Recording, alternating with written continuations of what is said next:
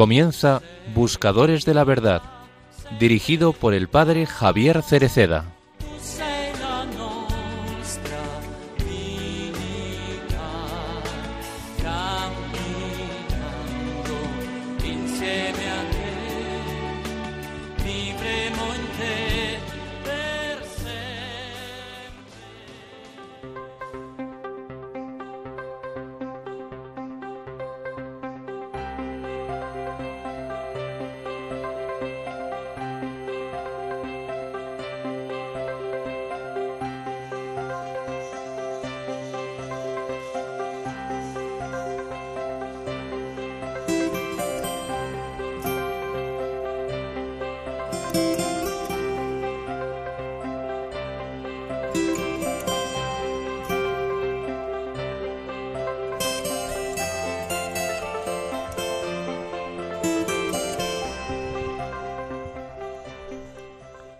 Al arrollarme aquí, en la gruta de Masabiel, siento con emoción que he llegado a la meta de mi peregrinación.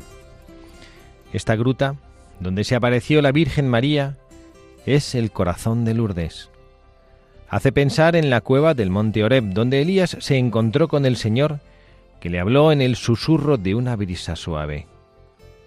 Aquí la Virgen invitó a Bernardita a rezar el rosario, desgranando ella misma las cuentas. Así, esta gruta se ha convertido en la cátedra de una sorprendente escuela de oración, en la que María enseña a todos a contemplar con ardiente amor el rostro de Cristo. Por eso, Lourdes es el lugar donde oran de rodillas los creyentes de Francia y de muchas otras naciones de Europa y del mundo entero. Esta tarde, también nosotros, peregrinos en Lourdes, queremos recorrer de nuevo, orando juntamente con la Virgen, los misterios en los que Jesús se manifiesta como luz del mundo. Recordemos su promesa. El que me siga no caminará en la oscuridad, sino que tendrá la luz de la vida. Queremos aprender de la humilde esclava del Señor la disponibilidad dócil a la escucha y el esfuerzo generoso por acoger en nuestra vida la enseñanza de Cristo. En particular, meditando en la participación de la Madre del Señor en la misión redentora de su Hijo, os invito a orar por las vocaciones al sacerdocio y a la virginidad por el reino de Dios, a fin de que los que han sido llamados respondan con disponibilidad y perseverancia. Contemplando a la Santísima Virgen María, digamos con Bernardita, Mi buena Madre, ten misericordia de mí, me entrego totalmente a ti para que me des a tu Hijo querido, al que quiero amar con todo mi corazón. Mi buena Madre, dame un corazón que arda completamente por Jesús.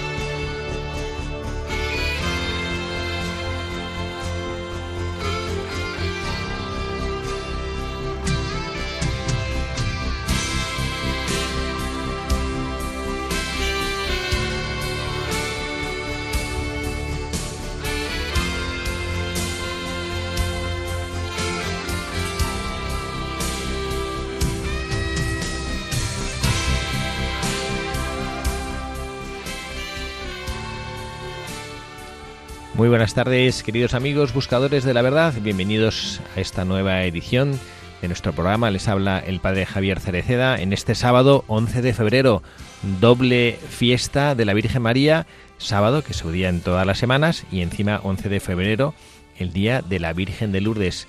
Nos hemos querido sumar con todo el cariño que tenemos en Radio María y en este equipo de buscadores de la verdad a la celebración de este día, colocándola a ella como la buscadora de nuestro día presentamos a nuestra inefable colaboradora del programa, Carla Guzmán. Carla, muy buenas tardes. Muy buenas tardes, padre, y buenas tardes a todos nuestros queridos oyentes y felicidades a todas las Lourdes. Bueno, y hoy tenemos la suerte de recuperar para el programa a otro colaborador habitual que ha estado un poco pachuchete, pero vuelve con nosotros, Pablo Delgado. Pablo, muy buenas tardes. Hola, buenas tardes a todos, padre, y a todos los oyentes. Pablo todavía se nos une por teléfono, que sigue un poco pachuchete en casa, ¿no? Estoy convaleciente todavía. Bueno, bueno, ya nos, ya nos contarás.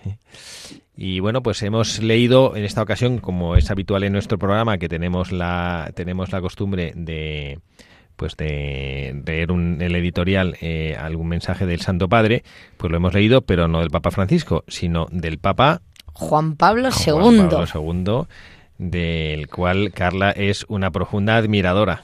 Total, total. Y esa imagen de cuando fue a visitar Lourdes, eh, la tengo grabada a fuego. Bueno, de hecho la tengo también en mi casa. Cuando él estaba rezando en la gruta con una devoción impresionante, él ya estaba muy mayor, muy malito. Y esa imagen de él rezando con tanta devoción de rodillas y la imagen ¿no? de detrás de la Virgen en la gruta es preciosa. Y Pablo, tú que tú que también tienes una preciosa historia y durísima historia de enfermedad, ¿cómo, ¿qué relación sientes particular con la Virgen María en, la, en su advocación de la Virgen de Lourdes?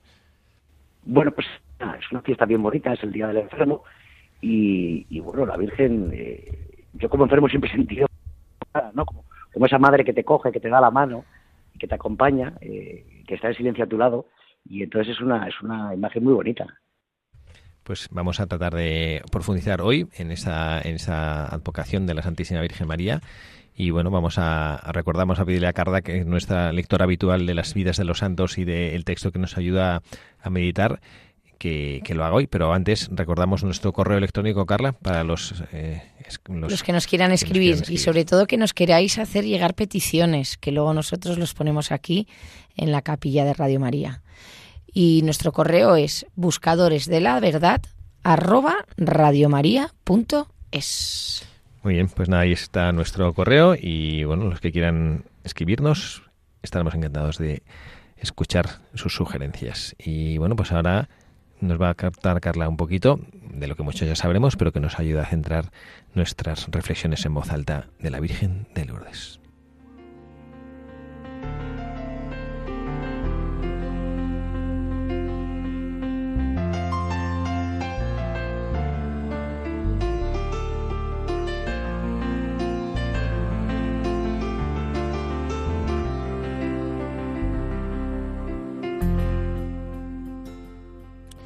La Virgen de Lourdes es una de las advocaciones de la Virgen María más conocidas a nivel mundial.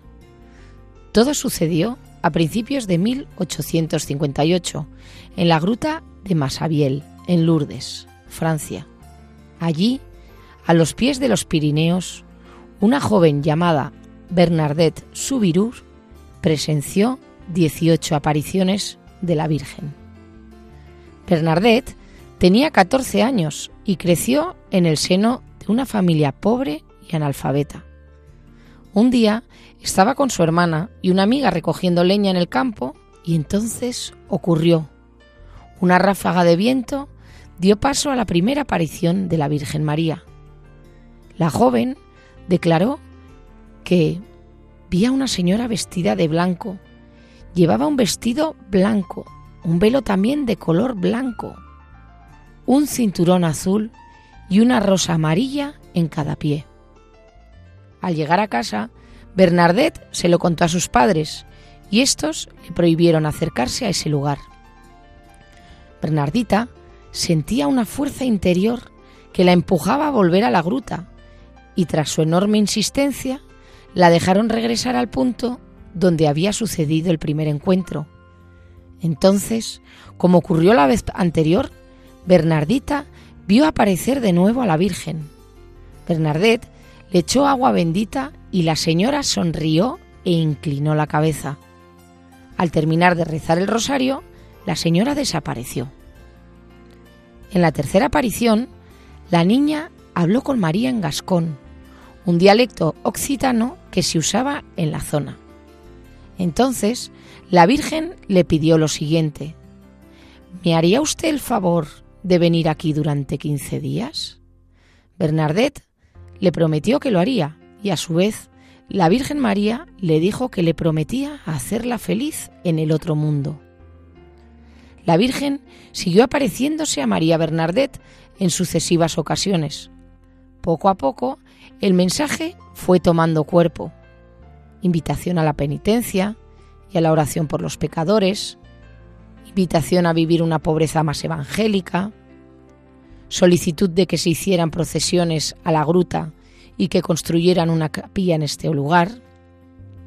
Además, la Virgen le mandó excavar en la tierra y de allí surgió un manantial, una fuente hasta la que peregrinan los fieles y que ha sido testigo de numerosos milagros como la curación de enfermedades terminales. En 1874, el Papa Pío IX concedió al santuario el título de basílica y, y en 1876 coronó la estatua de la Virgen. El Papa Juan Pablo II fue el primer papa que peregrinó a Lourdes. Allí ofició una misa en la que afirmó, Venimos en peregrinación a Lourdes, donde María dijo a Bernardita, Yo soy la Inmaculada Concepción.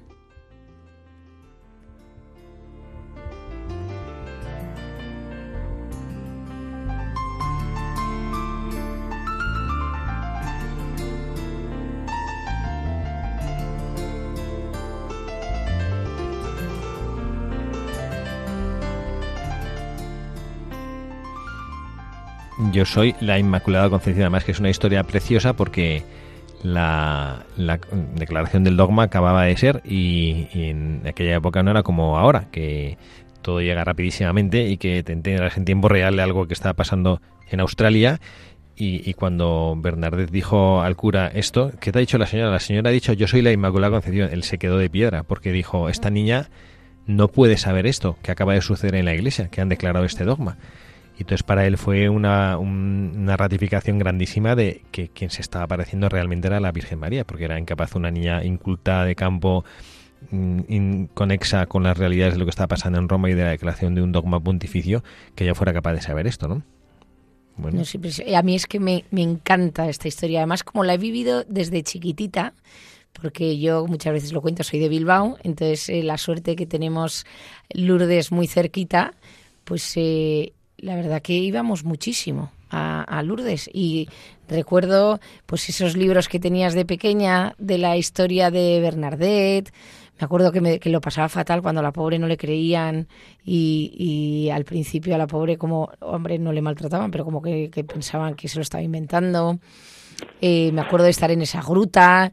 Eh, no sé, tengo unos recuerdos, la verdad, que, que súper bonitos. Y luego es verdad que en toda mi vida, que ha habido momentos así un poquito más complicados, eh, ha estado siempre súper presente. Muy bien, pues nada, yo creo que vamos a, empezar ya a sacar mensajes que nos deja la Santísima Virgen María sobre bueno, la realidad que sucede en ese lugar precioso de Francia, en ese rincón montañoso de Francia, junto a ese río tan caudaloso en invierno que hace un frío ahí, un yo he estado en invierno y hace un frío ahí tremendo y sin embargo el frío no logra apagar esa, ese calor que sale de, de esa gruta. Y a mí, tomando pie del editorial que hemos leído, del Papa Juan Pablo II, en el que nos hace tres reflexiones preciosas sobre la gruta de Masabiel. Yo quería, eh, en primer lugar, como tomar esa, que además es una cosa que se vive mucho en Lourdes, yo he tenido el privilegio de estar varias veces allí, y el Papa nos, decía que la gruta se había convertido en una cátedra, de, en una escuela de oración, y, y decía, y en la que María enseña a todos a contemplar con ardiente amor el rostro de Cristo. ¿no?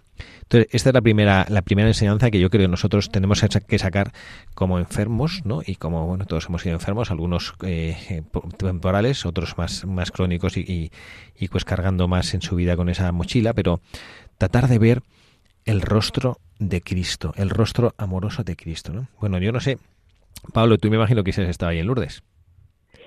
Pues mira, no he estado. ¿No has estado en Lourdes? ¿Qué me, dices? Ay, pues te voy a llevar yo. Varias veces y, de hecho tengo un par de amigos que me quieren llevar y estamos empezando a realizar en la universidad un viaje a Lourdes, que no me lo pierdo. Pero vamos que si no te llevo yo de cabeza, ¿eh? Porque fíjate, pues vamos, vamos, cuando, cuando pasó todo lo de Pedrito, eh, dije yo tengo que ir a Lourdes a dar las gracias a la Virgen.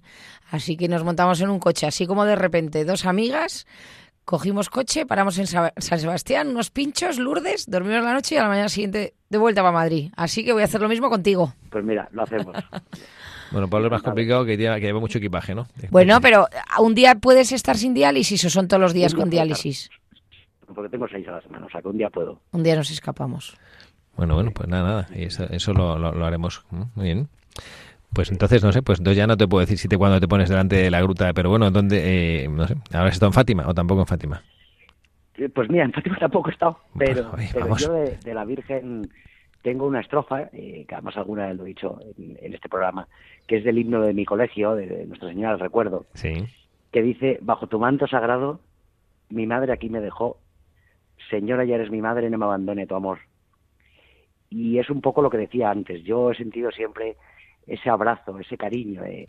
Tengo una imagen que además, qué bonita es, que la tengo compartida con suegra y nuera, con, mi madre y Sara, con mi mujer. Y es estar yo malo en la cama, muy malo, y ellas al lado, agarrados de la mano sin hablar. Es muy difícil estar con alguien en silencio y cómodo. Y entonces esa situación es maravillosa. Y eso es un poco como he sentido siempre a la Virgen. Eh, siempre de la mano, siempre cercana, eh, siempre en silencio, ¿no? O, como estaba en, los pies de la cruz mirando a su hijo. y a mí es una, imagen que me da mucha fuerza, ¿no? Y hay una frase editorial que dice, el que me siga no caminará en la oscuridad, sino que tendrá la luz de la vida. Y la verdad es que yo cuando me he dejado hacer, cuando he confiado ciegamente y cuando me, he dejado llevar por ese abrazo a la Virgen y la mano de Dios, pues he visto la vida mucho más luminosa y dentro de la oscuridad de la enfermedad, eh, con una paz grande, que a veces me, ha llegado casi a asustar. Pues sí, mm, la verdad es que vosotros, los, que tenéis que llevar esa cruz de manera crónica del dolor del sufrimiento, creo que nos, antecedéis en, la, en esa escuela del, sufrimiento, en, en, la cual también es mm, posible con encontrar con más fuerza ese rostro de Jesucristo. ¿no?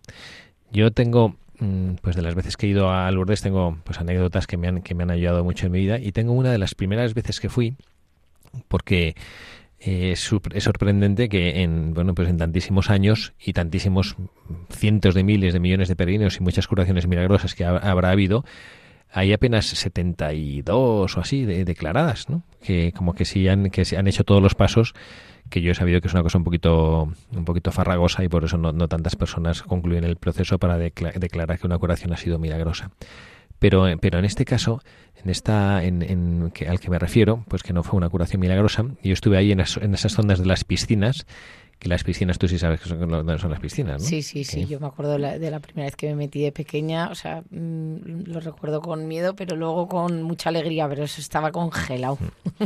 Bueno, pues ese lugar, para los que no conocen Lourdes, es un lugar donde es una esquina del santuario, donde mana el agua de la, del manantial, y ahí pues eh, no son piscinas como tal, son como grandes bañeras donde con voluntarios de una delicadeza exquisita las personas pues pueden ahí bañarse y sumergirse en el agua de Lourdes, ¿no?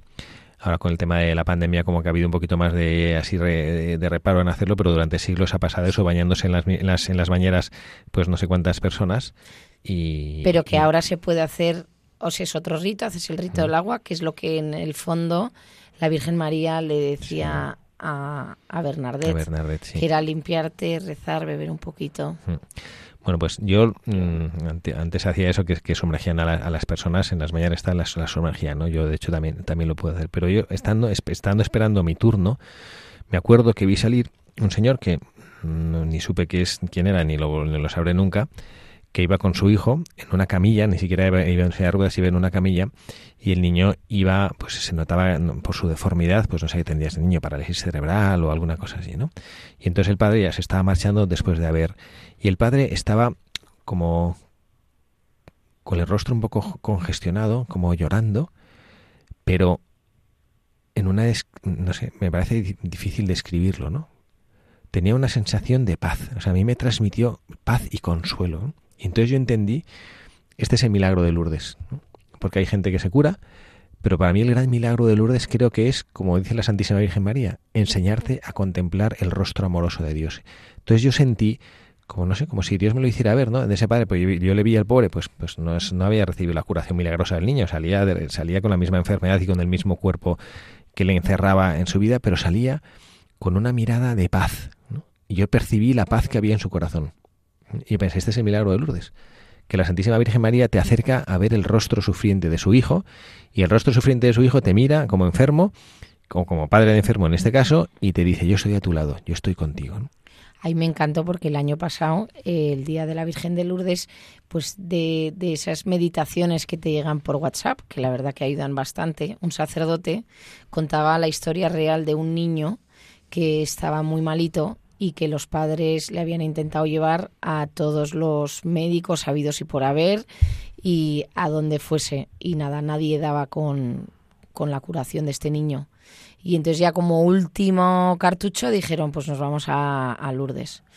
Y entonces fueron a Lourdes y el niño además era adolescente, tenía un carácter un, poco, un poquito complicado, después además de tanta enfermedad estaba como muy metido para adentro, era como osco, y cuenta que estuvieron rezando en la gruta de la Virgen de Lourdes y que cuando acabaron de rezar, el niño como que miró a su madre, miró a su padre, estaba un hermano, y, les fue a decir como, eh, por fin he entendido por qué estoy enfermo, no pasa nada si me curo o no me curo, lo importante que me he dado cuenta es que tengo una familia, que os tengo a vosotros. Y entonces, este sacerdote, lo bonito que decía, que es verdad que en Lourdes, como en otros también santuarios marianos, no es tanto el milagro físico de una enfermedad física, sino de una conversión o de, de, ¿no? de una curación del alma, que para mí la verdad que es, que es bueno no, no, no se puede decir más o menos importante pero que es verdad que es o sea para mí la, la conversión la curación pues del alma es importantísima. Bueno pues esta es la primera enseñanza con la cual nosotros nos, nos, nos llevamos en el corazón de este de este programa de este día de la Virgen de Lourdes, ¿no? el, aprender a mirar el rostro de Jesucristo. ¿no?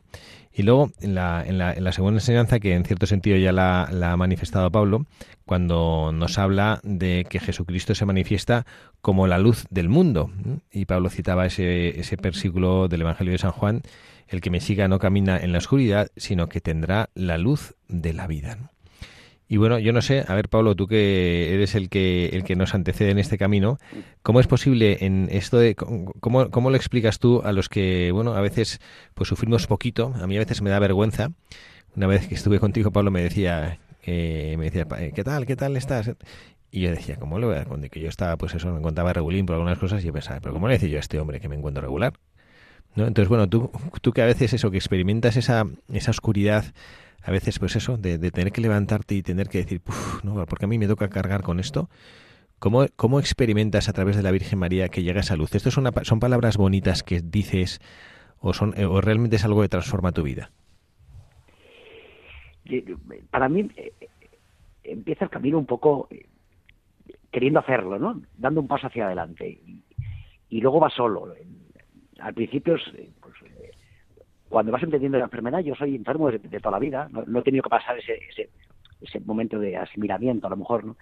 Pero de repente llega un día que, te haces mil preguntas, que no, no entiendes por qué eh, pasa eso a mí, no a otro, por qué tantas cosas, por qué, pues ahora llevo 31 cirugías, ¿no? Eh, la última hace dos semanas, eh, es complicado, ¿no? El, entenderlo, pero llega un día que te das cuenta, pues decía usted, padre, que, cómo me va a decir a mí esas cosas con lo que tiene, ¿no? Pues cada uno tiene su mochila. Y Dios en la prueba nos da la fuerza y nos da la gracia. Y nos da la fuerza para llevar la mochila que tenemos que llevar.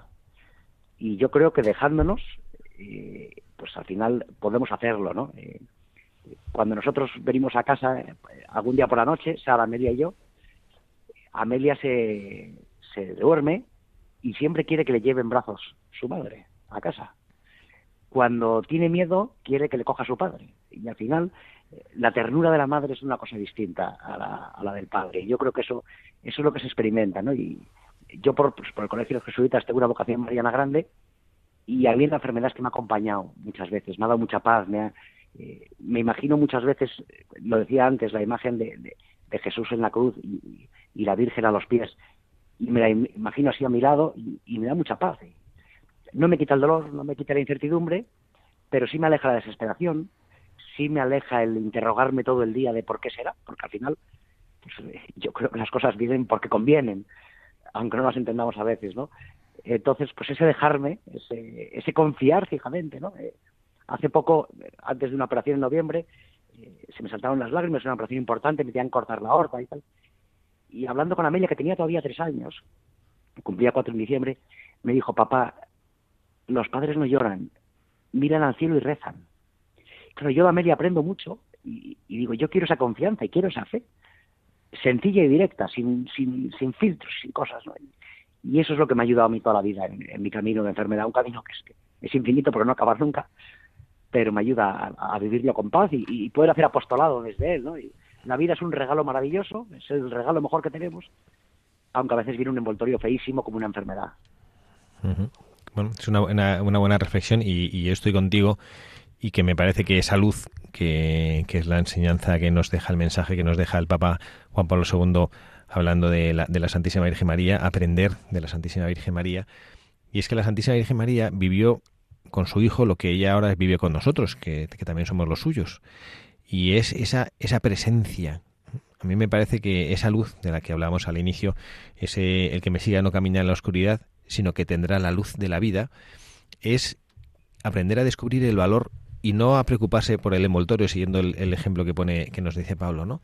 No tratar de como que la, que la lucha de la vida sea como mejorar el envoltorio, ¿no? Sino que sea descubrir el valor de lo que ese envoltorio, que a lo mejor está más o menos dañado, ofrece a cada uno de nosotros.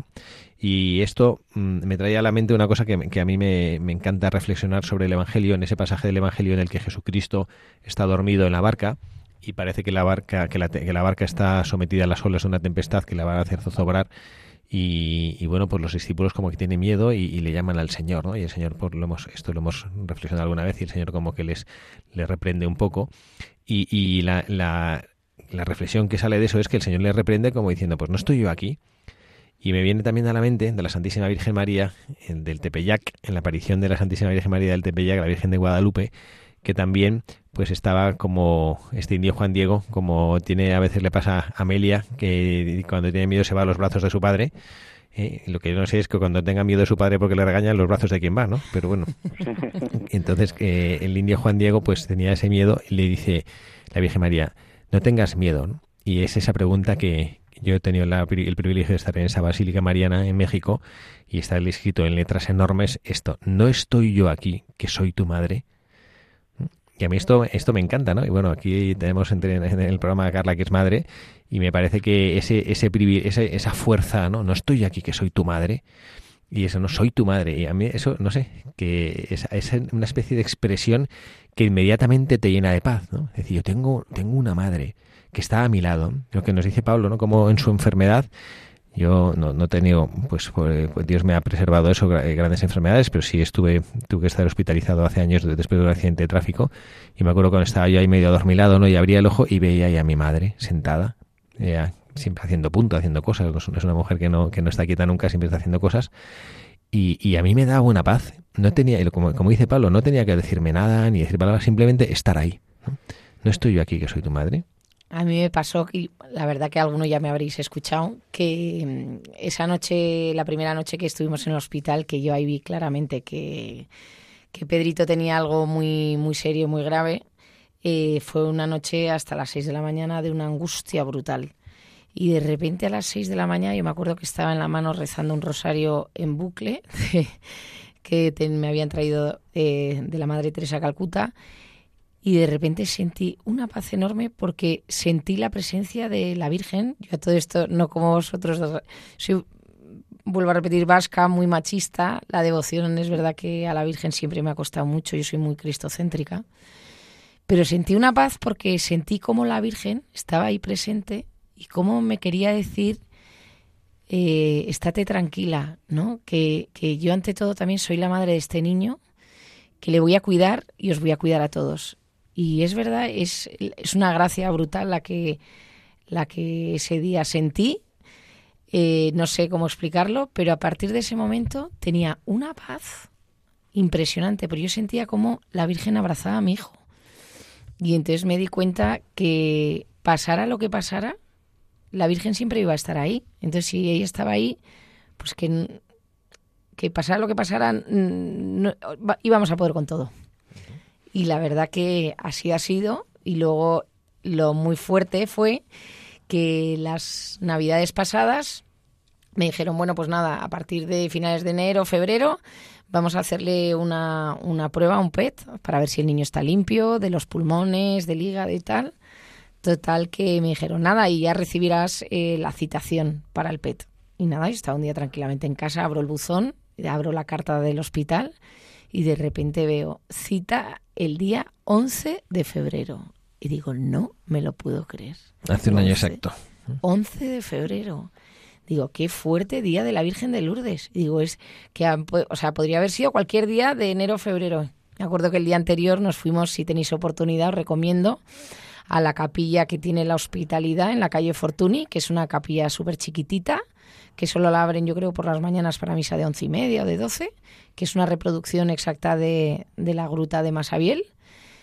Y, ahí nos fuimos Pedrito y yo a misa y había un sacerdote que le dije si podía bendecir al niño. Y la verdad que, que nada, y al día siguiente ahí que nos fuimos al PET y nada, una hora y media después de salir de la máquina, todos los médicos llorando, las enfermeras, todo, el niño estaba limpio. Así que... Bueno. Pues bendito Dios. El amor vence siempre. Que así siga. Pues vamos a, vamos a reflexionar sobre esto, si nos gusta hacerlo en el programa con, con alguna pieza musical Hoy no es una canción propia, especialmente religiosa, pero sí lo es también y nos ayuda a reflexionar y luego lo comentaremos sobre un aspecto importante del cual hemos estado hablando también ahora, de bueno pues de lo que tiene que ser la, participación de, de, cada uno de nosotros cuando tenemos una persona enferma al lado. Bueno, vamos a escucharla y después seguimos con el programa comentando lo que esta canción nos dice. Hay vainas que se aparecen cuando uno menos las piensa llegan y aunque no las quieran se quedan por unos días. Nos dicen que estás enfermo y venimos para animarte. Un malestar no es eterno y menos si se comparte. Y aunque interminable parezca la noche, al final se irá con la luz del día. No pierdas la fe, siempre ten presente no estás solo, esa vaina se quita. No estás sola, ten paciencia y verás.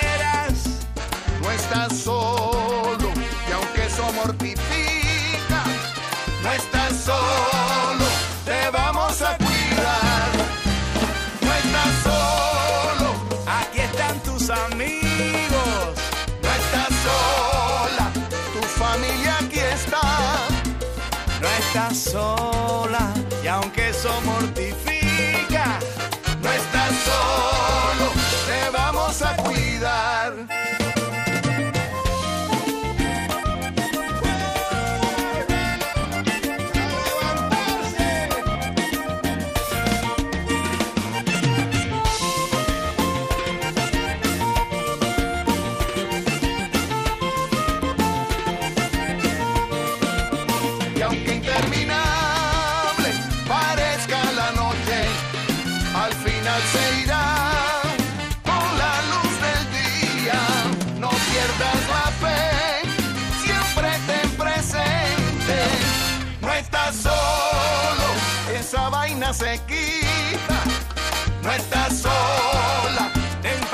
paciencia y verás.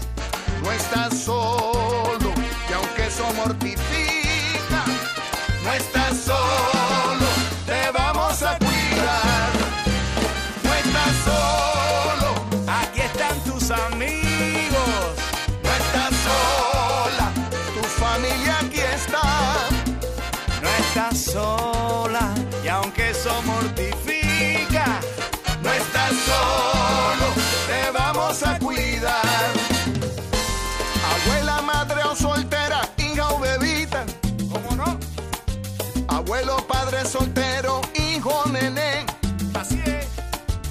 Amor es lo que este mundo de hoy necesita.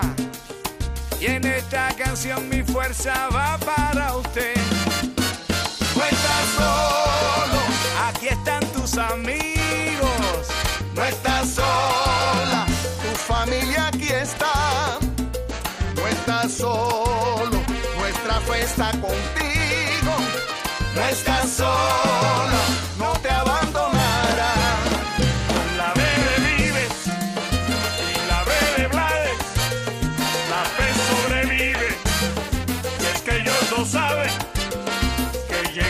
Si nos falta clave, la puerta no se abre. Si no tiene llave, no estás solo. Aquí están tus amigos. No estás sola. Tu familia aquí está. No estás solo. Nuestra fiesta contigo. No estás sola. No te abandones.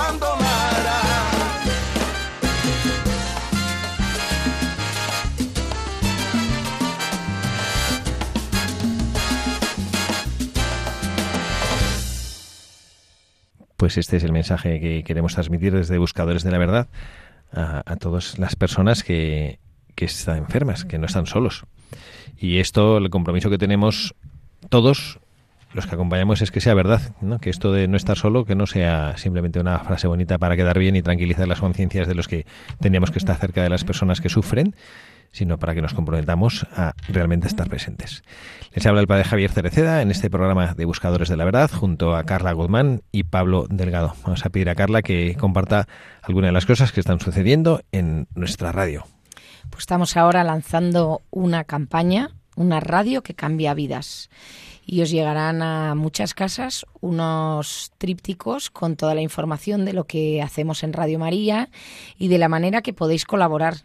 Puede ser tanto escuchándonos con vuestro voluntariado, si queréis eh, eh, venir aquí a ayudarnos, con vuestra oración, por supuesto, y con vuestro donativo y que sabéis que yo la verdad que me he quedado impresionada eh, hablando de los donativos. Si por ejemplo donas 150 euros, eh, la agencia tributaria luego te devuelve 120. Así que... Bueno, mira. pues nada, los que hacen la declaración de la renta ya saben que dando 150 realmente están dando 30, ¿no? Así que, bueno, están dando, o sea, para Dan- nosotros es 150, Cien- pero Eso, eso, llegan es una la- ayuda Mm. inmensa, inmensa, de verdad. Así que, y nada, que nos podéis escuchar.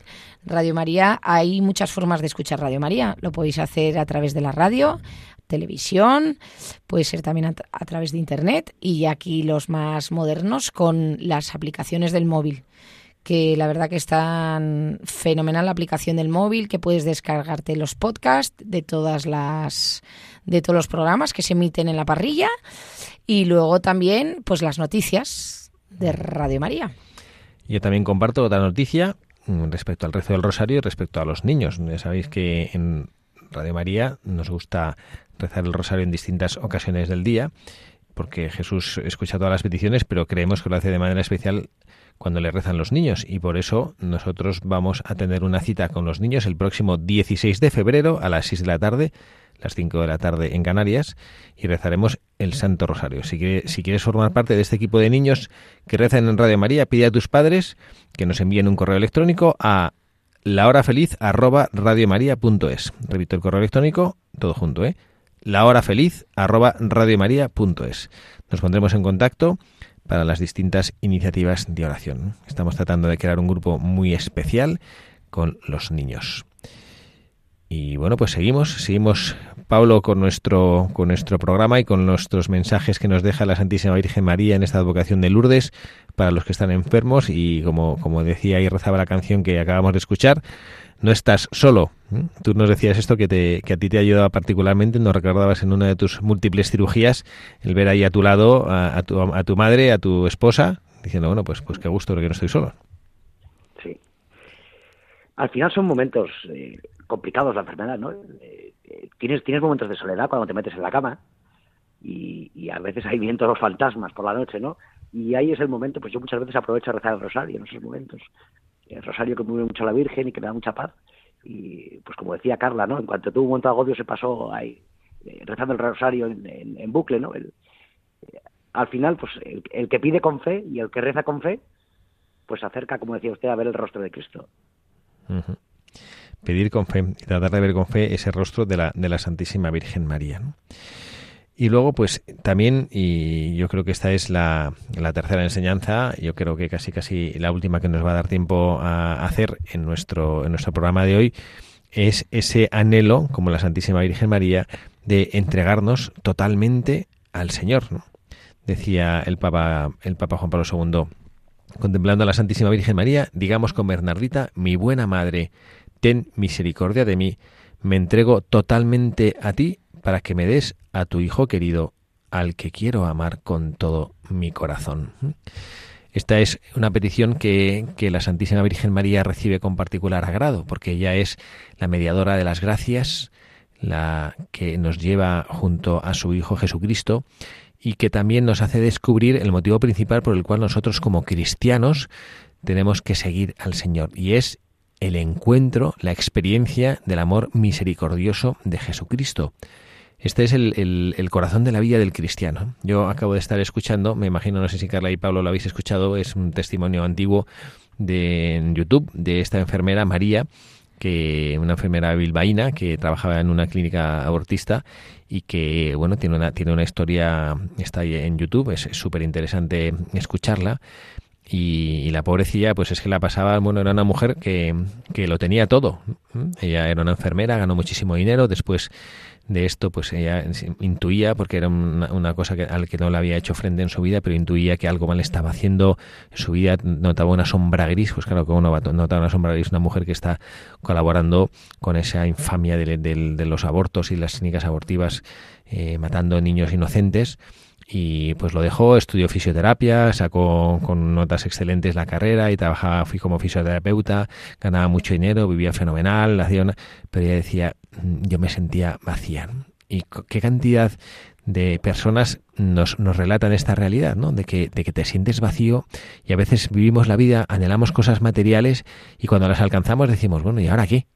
Es una cosa material que tiene una vida limitada, que caduca, que se marchita, lo que sea, ¿no? Una casa buena, un coche moderno, un ordenador nuevo, un vestido precioso, lo que sea, ¿no? Todas estas cosas son cosas que, se acaban terminando en nuestra vida y ella pues andaba como loca eh, sin encontrar su sitio en el mundo, ¿no? Hasta que pues, se encontró con una comunidad en Nepal, ni más ni menos, con una comunidad de, de religiosas misioneras de la Madre Teresa de Calcuta, misioneras de la caridad, y que la llevaron, pues ella en, un, en una lucha por, encontrar sentido y encontrar una respuesta a las cosas que le estaban pasando, acabó en una capilla con ellas haciendo adoración, que no, ella no sabía ni lo que estaban haciendo ahí, ni tenía una conciencia real de la presencia de Jesucristo en la Eucaristía.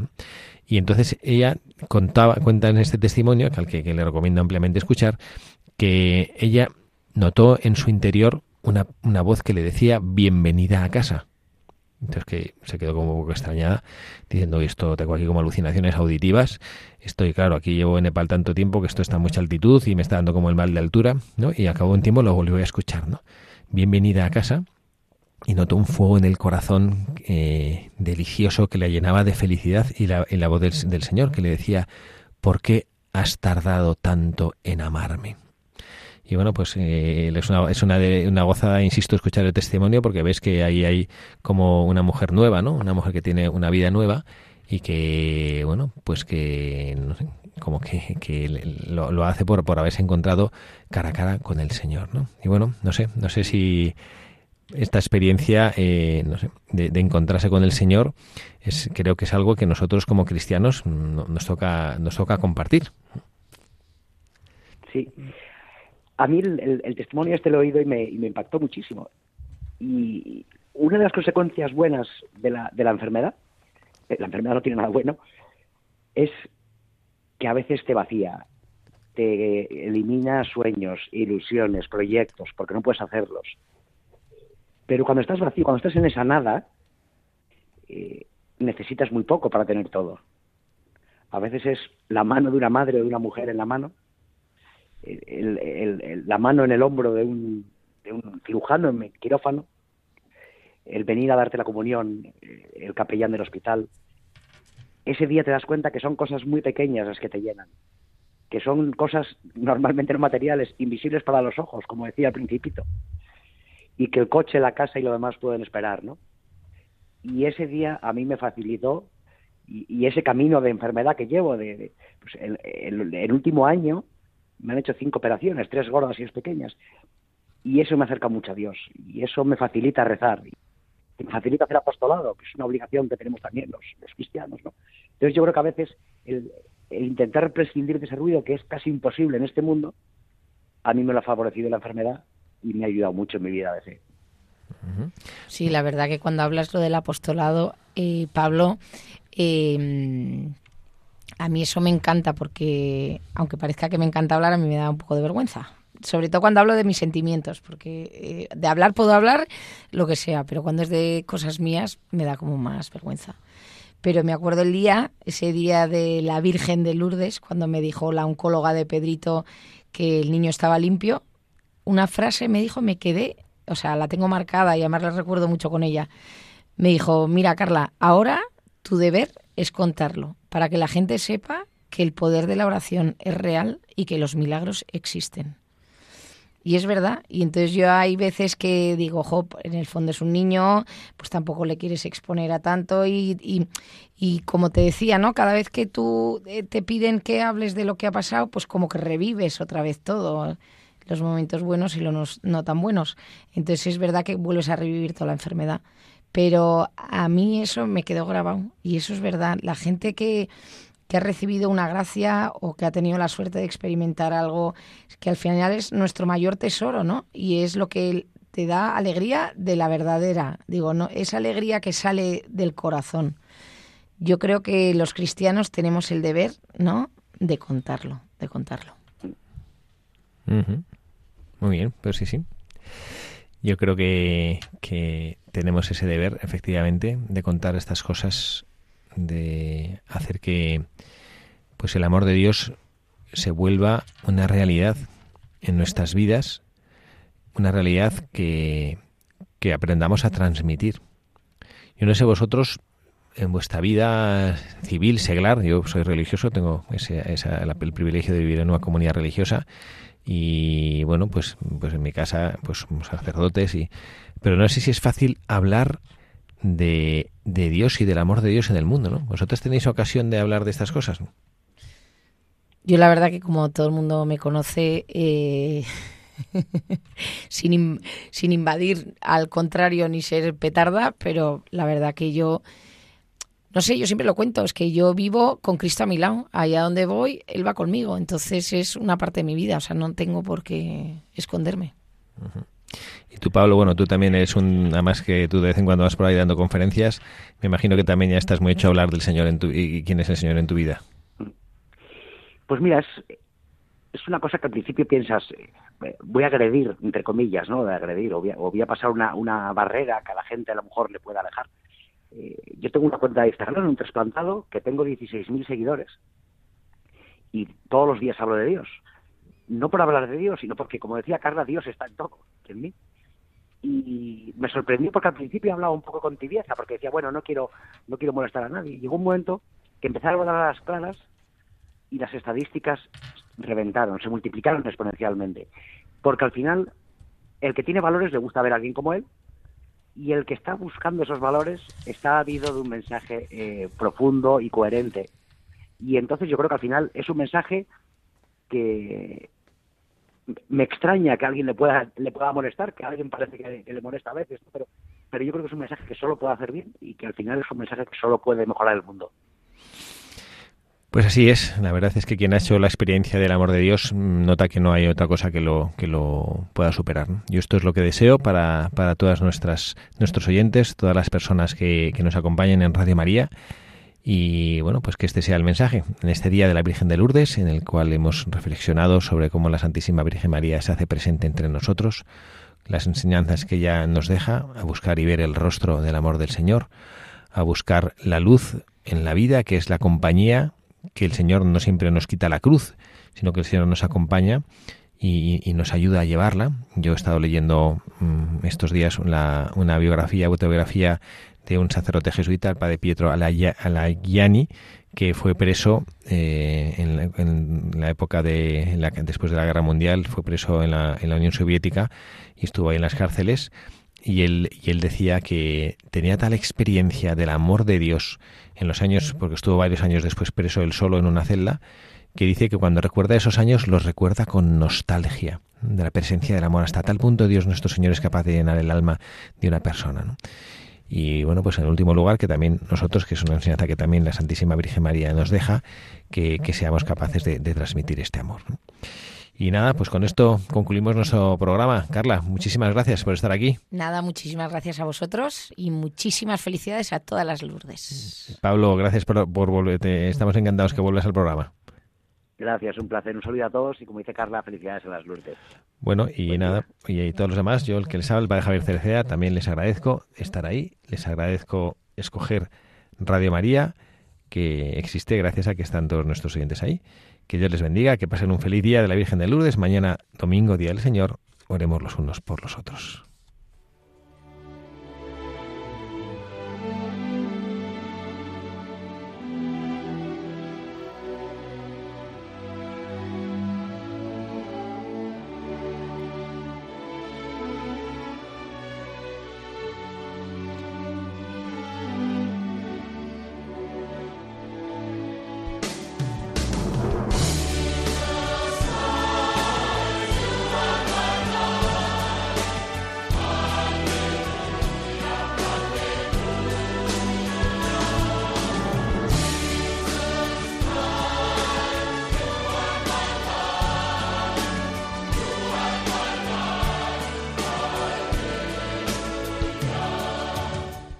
Y así termina Buscadores de la Verdad con el padre Javier Cereceda.